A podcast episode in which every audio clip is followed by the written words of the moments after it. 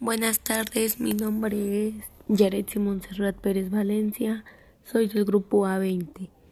El tema que voy a explicar es la contaminación ambiental.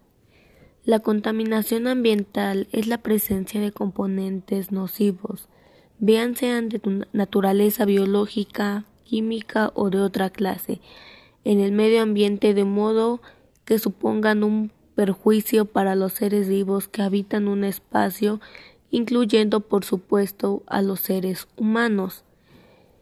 La contaminación ambiental o polución es la introducción de sustancias u otros elementos físicos en un medio que provocan que éste sea inseguro o no apto para su uso. El medio ambiente puede ser un ecosistema, un medio físico o un ser vivo. El contaminante puede ser una sustancia química o energía. Muchas gracias por poner atención. Hasta luego.